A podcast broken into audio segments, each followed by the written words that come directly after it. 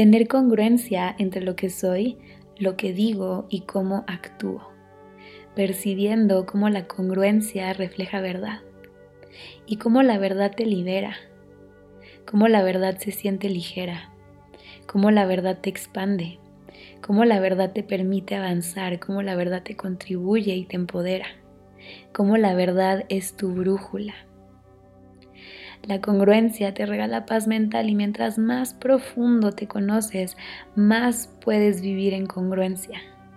Menos te autosaboteas y más clara se vuelve esa brújula que guía tu camino. Ser congruente significa ser fiel a uno mismo. Significa ser verdadero.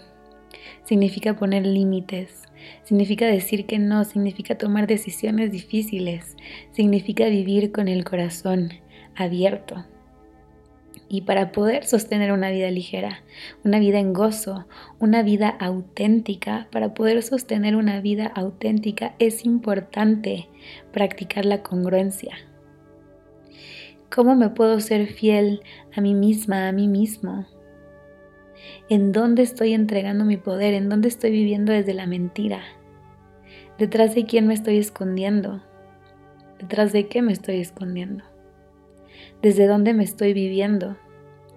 ¿Estoy actuando en congruencia con lo que vive en mi corazón? ¿Cuáles son mis valores, mis prioridades?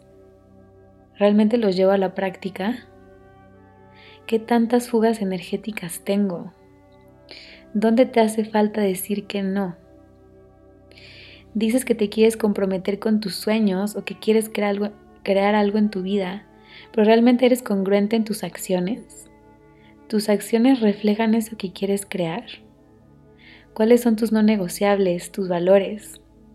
¿Tus decisiones están alineadas con esto? ¿Te respetas? ¿Te honras?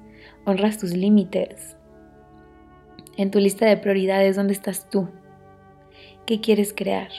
Lo que haces, dices, piensas está en congruencia con eso que quieres crear.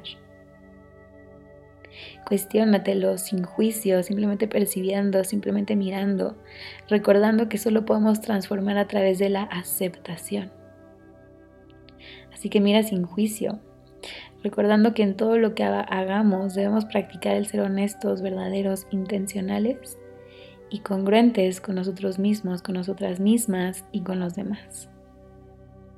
Así que te invito a que poco a poco practiques la congruencia y mires cómo tu vida se transforma. Namaste.